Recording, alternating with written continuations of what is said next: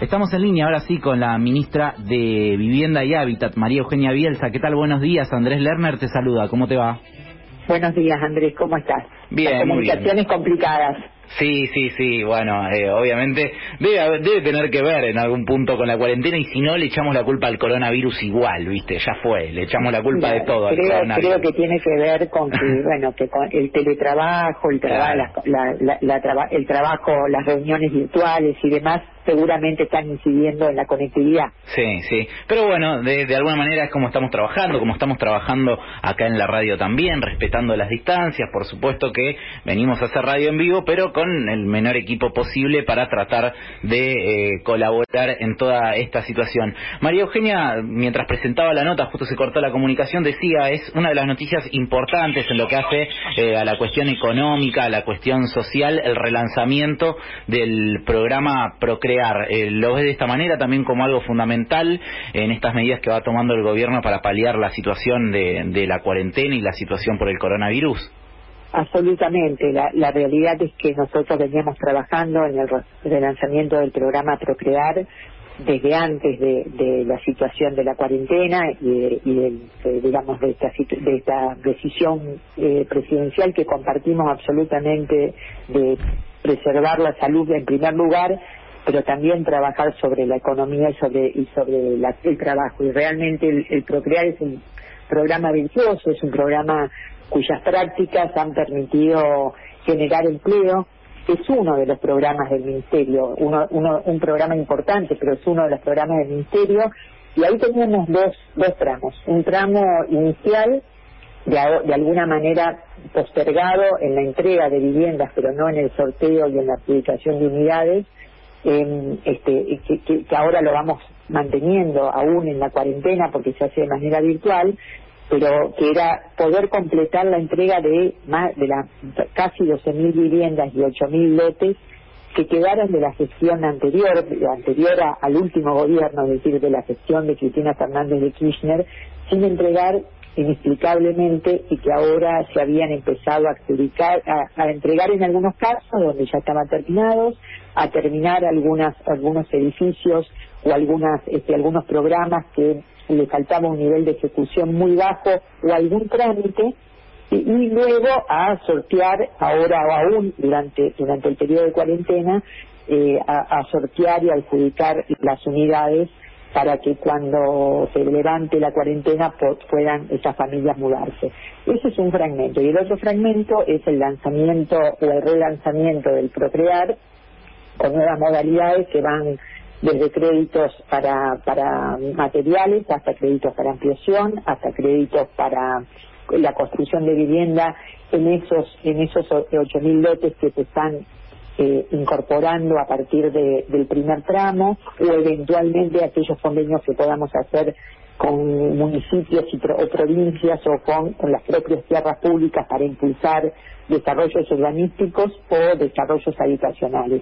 Sí. Lo que estamos trabajando en todas las líneas para que el día después de la cuarentena nos encuentre claramente reactivando el, el, el, el, el área de la construcción porque tenemos la seguridad que allí es donde más rápidamente vamos a aportar al, a la movilización de la economía. Claro, sí, sabemos que es un sector muy dinámico la construcción que enseguida eh, ayuda a reactivar la economía. O sea, ¿pensás que a partir del 13 de abril ya puede estar poniéndose en marcha el, el procrear? ¿Es la idea esa?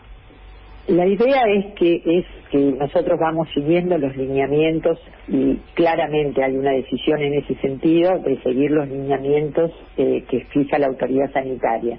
Por lo cual cada una de las posibilidades de, de, de empezar a trabajar ya, ya sea en programas, en programas de, de, mediana escala, de pequeña escala, de mediana escala o de gran escala, tendrán que ver con las decisiones que se vayan tomando desde ese, ese comité, digamos, del comité sanitario. Claro. ¿Y está previsto cuántas fuentes de trabajo esto va a involucrar de manera directa, de manera indirecta y también cuántas familias van a ser beneficiadas? La realidad es que no, nosotros tenemos un programa que estamos, eh, bueno, que de alguna manera ya fue presentado este, previo previo a la situación a la situación del del 20 de marzo, que ya fue presentado para su para su digamos, legitimación dentro del ámbito del gabinete y me parece que sería muy bueno que ese anuncio lo hiciéramos y que ya, lo, ya de alguna manera trascendió, pero que lo hiciéramos en conjunto con el gabinete de infraestructura y el gabinete económico. Pero no cabe ninguna duda, digo, en esto me parece que hay que que hay que ser muy claro, no no cabe ninguna duda que eh, la construcción es diría el elemento más dinámico eh, de generación de empleo. Y en esto me, parece que para ser justos, el, eh, y como lo decía antes, el procrear es una línea, pero también estamos eh, reactivando un montón de líneas que pueden tener pequeña, que pueden abarcar la pequeña escala, por ejemplo, la construcción de cinco viviendas en una comunidad pequeña, que eso significa un, un circuito de recursos importantes porque se compra en la localidad, se contrata en la localidad, se gestiona en la localidad y probablemente un volumen de cinco o seis viviendas en una localidad pequeña resuelve un problema habitacional importante. o sea que esos serán los programas de, de, impacto rápido e inmediatos. Luego está esto de la reactivación económica donde una empresa pueda, pueda proveer eh, muchos puestos de trabajo y, y, también en eso estamos trabajando estamos trabajando para que el día después nos encuentre con los programas de vivienda propios del ministerio. Inclusive estamos en, contacto con esta, con este nuevo sistema de las, las reuniones virtuales y estamos trabajando en una mesa con la UOCRA y con la Cámara Argentina de la Construcción para rehabilitar también una serie de programas que habían estado parados, que involucran cerca de la puesta en, digamos, de la puesta en actividad en, la construcción, pero fundamentalmente la, terminación de alrededor de 14.000 o 15.000 viviendas. Estamos listándolo porque lo estamos haciendo con una visión federal, es decir, en todo el país, y una inversión importante para que esas viviendas puedan estar antes de fin de año, eh, según los niveles de avance terminadas. Claro. Y en ese sentido, quería decir esto último, perdón, ¿no? Que en ese sentido Andrés, es muy importante el aporte que las cámaras y, este, y la UOCRA y por el otro lado las provincias puedan hacernos para reactivar rápidamente esos programas que estaban parados. Totalmente, sí, sobre eso te quería consultar. Estamos hablando con María Eugenia Bielsa, ministra de Vivienda y Hábitat, porque tuviste, bueno, decías, algunas reuniones por videoconferencia con sectores de la construcción y también con sectores eh, inmobiliarios. ¿Cuál es la preocupación que están planteando con respecto a esta cuarentena y, por ejemplo, la posibilidad de pagar los sueldos? Sé que eh, también hubo algún énfasis en ese sentido. Eh, bueno, claramente en ese sentido hubo una respuesta eh, con los sectores, con el, con el sector de la Federación de Inquilinos que venían este, pidiendo algunas medidas este, y, una representación de, la, de la Federación de Inquilinos que venían este, solicitando algunas medidas porque es muy importante transmitir esto, ¿no? Lo primero fue la salud, y está claro que es la salud y sigue siendo la salud, porque eh, el, aplanamiento de la curva es una un objetivo que tiene que ver con resguardarnos los unos a los otros y además no tener una crisis sanitaria que en principio va teniendo buenos resultados. Entonces, ¿qué, qué, qué decimos con esto? Hay que ser muy cuidadosos, no crear una expectativa que no se va a poder cumplir en el inmediato en el plan en el plazo inmediato probablemente el 12 a partir del 12 de abril podamos estar pensando en este algunas algún tipo de cuarentena mm, colectiva, es decir, poder empezar a desarrollar algunas tareas dentro de algunos barrios o en algunas localidades que, donde no hay la, la enfermedad no, no no no ha penetrado, no hay contagios dentro de esa localidad y a lo mejor empezar a reactivar la economía en esos términos en la medida que lo que lo que lo defina la autoridad sanitaria. Pero también es importante decir que cada medida que se va tomando también tiene consecuencias sobre la economía. Y allí en el tema que vos me preguntabas este, este que tiene que ver con inquilinos con desalojos y con inmobiliarias también venimos trabajando en conjunto con los dos sectores, ¿no? Y creo que una, una mm, estoy convencida, más allá de, los desajustes que puede haber en las implementaciones que siempre surgen, el decreto 320, que es un decreto muy reciente de hace tres días, que congela los alquileres y suspende los desalojos.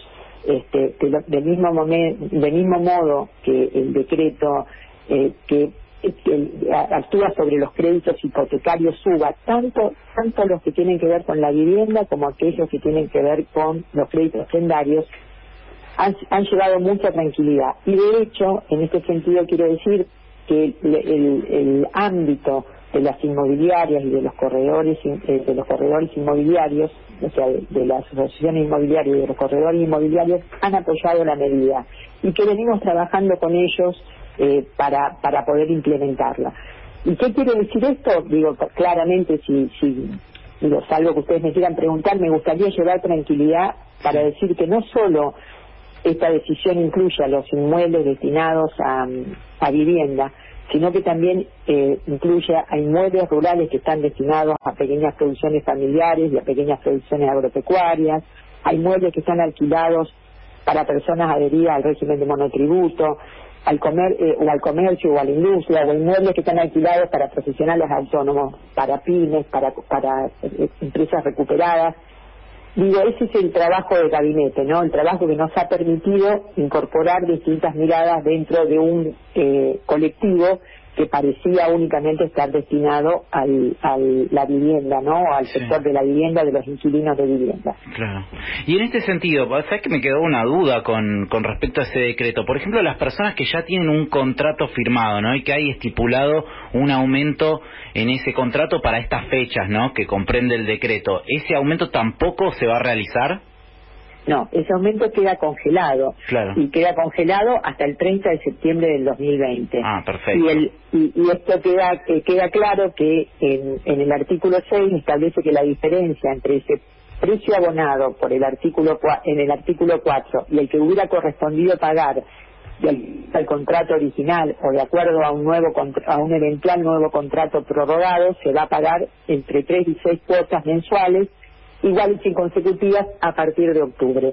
O sea, bueno, hay alguna, por supuesto, todas estas cuestiones están ligadas a la marcha de la economía de aquí al 20 de septiembre, al 30 de septiembre, perdón. Claro, totalmente. María Eugenia, bueno, el, tema de la vivienda me parece que es una problemática que en la Argentina atraviesa no solamente a la clase baja, sino que también a la clase media ya desde hace muchísimos años y da la sensación, ¿no?, para un trabajador medio que cada vez es más difícil en Argentina acceder a una vivienda o acceder a la casa propia. El gobierno anterior intentó, mediante los créditos UBA, un sistema que a todas luces fracasó. ¿De qué manera te parece que se podría implementar, eh, se podrían implementar los créditos para vivienda en un país como Argentina, que sabemos que tiene constantemente mm, procesos devaluatorios, tiene, eh, viene conviviendo con una inflación alta hace muchísimos años y probablemente lleva un tiempo solucionar ambas cuestiones? Yo creo que, que la, realidad es que este, si tuviéramos que admitir un, un digamos, un deterioro en, ese, en esas políticas, las políticas eh, probablemente no han, llegado, han llegado en la magnitud y en la este, y en la diversidad que han que merecen no porque en realidad eh, si nosotros pensamos o pensábamos previo previo a esta situación eh, que, en que en realidad los modos de habitar son muy distintos los costos de las viviendas son muy diferentes por regiones eh, las políticas de concentración en las grandes ciudades muchas veces o en, los o en las áreas metropolitanas muchas veces lo que hacen es conspirar respecto del, desarrollo equilibrado del territorio, es decir, eh, lo que lo que garantiza que podamos trabajar en esto primero es que haya eh, que volvamos a tener una cierta mm, ciertas reglas de, de funcionamiento de la relación entre el Estado y el mercado. Nosotros creemos que el Estado es quien tiene que conducir ese proceso. Esto está muy atado a, la condición que, que vayamos a tener después de este, de este proceso y creo que ahí la construcción, toda la construcción privada, pública, eh, todos los mecanismos creativos que imaginemos que no solo están ligados a la eh, a la adquisición de la vivienda a través de un crédito, que sí es muy importante, sino también a pensar sistemas de alquiler como, como, como de alquiler social, digamos, de incidir en el mercado de alquileres, eh, regulándolo de alguna manera, de incidiendo desde, desde el, propio, el propio Estado en acuerdo con los privados. y, o, con el desarrollo privado, con el desarrollo inmobiliario. Creo en ese sentido que ahí tenemos una tarea sustantiva para hacer y me parece que la oportunidad que nos brinda esta situación, la, necesidad de generar rápidamente empleo, y no debe haber, ya, como decíamos al principio, industria que genere tan rápidamente empleo como la obra pública y fundamentalmente, o la, obra pública y la obra privada, pero fundamentalmente la ligada a la vivienda. Todos sabemos que eh, en todos los sectores hay alguien que sabe construir, que tiene que, tiene el oficio, que, que puede que puede este, desarrollar actividades vinculadas a, proveer los servicios que hacen falta para infraestructurar una, un área o un barrio donde se vayan a hacer obras de vivienda, es decir, rápidamente tenemos una capacidad instalada y por el otro una capacidad, eh, digamos, en términos laborales. Y por el otro lado, la, la, mayor parte de los, de los materiales, y también estuvimos reunidos eh, este, virtualmente con algunas cámaras de provisión de materiales, este, o de, digamos, de, algunas industrias de, de provisión de materiales, como por ejemplo la, de los cerámicos, la de los ladrillos, la de ladrillos huecos, eh, las cámaras de la, de la pintura, diferentes cámaras que en realidad producen argentino, se producen en Argentina y es, es trabajo argentino, producción argentino e insumos argentinos. Entonces, esto va a estar muy fuertemente anclado a la recuperación de la economía el día que este, la autoridad sanitaria nos permita poner todos estos proyectos en, acto. y así los proyectos del Ministerio van a ser centrales o los programas del Ministerio van a ser centrales. Pero todavía no hay definida, digamos, una fórmula de cómo se debería trabajar este tema. Me imagino que el tema uvas está descartado. Fórmulas hay, me parece que no es el no es el momento para para pensarlo porque para para anunciarlo porque eh, mm. no para pensarlo sí porque hay muchas un abanico importante de, propuestas previas a esta situación donde habíamos estado analizando este relanzamiento del programa Procrear con sus mejores prácticas, digamos, con sus mejores desarrollos, y volviendo a todas las líneas, y volviendo a confiar en que el Estado es quien conduce ese proceso. Ahora, por otro lado, eh, me parece apresurado eh, decir cuáles van a ser las, las, las líneas o las, las eventuales este, normas de financiamiento de un programa de este tipo, porque la realidad sí, ha cambiado tanto, cambia día, día a día, que día a día nos va obligando a tener, eh, a tener, bueno, eso, eso me parece que hasta es una verdadera oportunidad, ¿no? Porque nos va obligando a tener una mirada dinámica sobre la realidad. Y allí los que seamos capaces de ser más creativos en la interpretación de cómo se genera un empleo, rápidamente y cómo podemos conversar con todos los sectores y ponemos de acuerdo, esos vamos a ser quienes tengamos la posibilidad de, de aportar en esta en la segunda etapa digamos de, que le toca que le toca cruzar al país no totalmente María Eugenia la última vinculada a esto que ojalá también sea una oportunidad para que en Argentina las propiedades empiecen a moverse en pesos. Vos sabés que hablaba con eh, un funcionario del Ministerio de Producción y me decía un día que podríamos establecer como refundación de la patria prácticamente es el día que las propiedades en Argentina se empiecen a mover en pesos y no en dólares ¿crees que es posible que esto en algún momento pase en Argentina?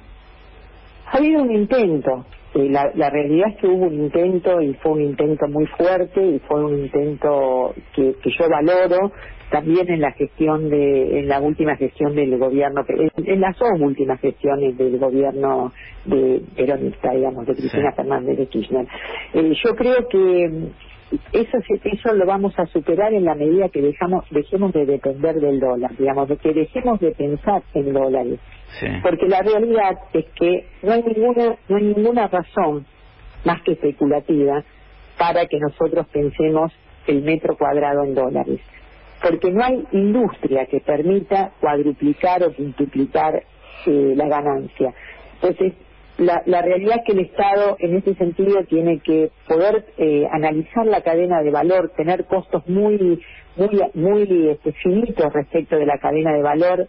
Decíamos los otros días eh, en esta charla virtual con, con las cámaras de cerámicos y de ladrillos que es importante eh, fomentar el consumo, el consumo de los productos locales, pero también es importante ser muy cuidadosos en que la cadena, desde que sale de una, de una fábrica hasta que llega a una a, un corralón donde se vende el material, controlemos que no se distorsionen los precios. Esto lo vemos todos los días. Y allí yo creo que una cosa importante es cómo, cómo como sociedad queremos, queremos superar esta crisis.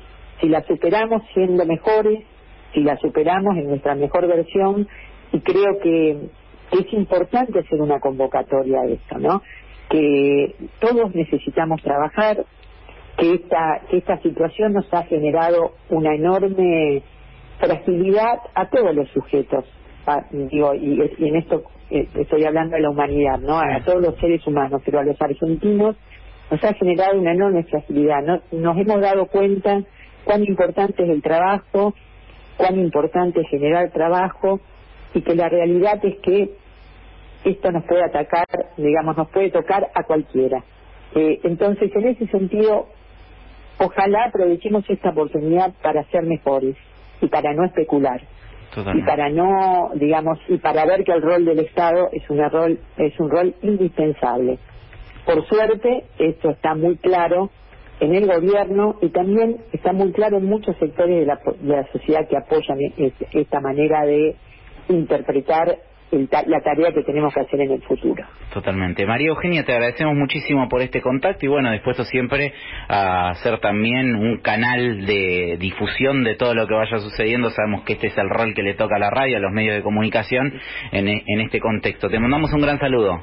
Andrés, yo también quisiera agradecer, y finalmente, dos minutos, a, los medios, porque creo que ustedes han tenido un, rol muy importante en esta etapa. Poder eh, comunicar de una manera verídica es muy importante porque genera tranquilidad, por lo cual también genera tranquilidad, genera equilibrio y sabemos lo que tenemos que hacer. Eh, nos hemos acostumbrado a poder transferir la información y que, usted, y que, sea transmitida como y que la información sea transmitida como debe ser y en eso ustedes han cumplido un rol fundamental y también nos hemos eh, hemos abierto la, nuestros oídos y nuestra y nuestro pensamiento aquellas cosas que críticamente pueden llegarnos a través de los medios. Así que creo que en eso hemos madurado y estamos madurando. Genial. Un gran saludo y muchísimas gracias, María Eugenia. Un abrazo. María Eugenia Bielsa, ministra de Vivienda y Hábitat, pasada por Salvemos Kamchatka en una charla extensa, pero también es verdad que la ministra no, no suele dar tantas entrevistas, me parecía rico, me parecía interesante, es un tema que nos preocupa a todos.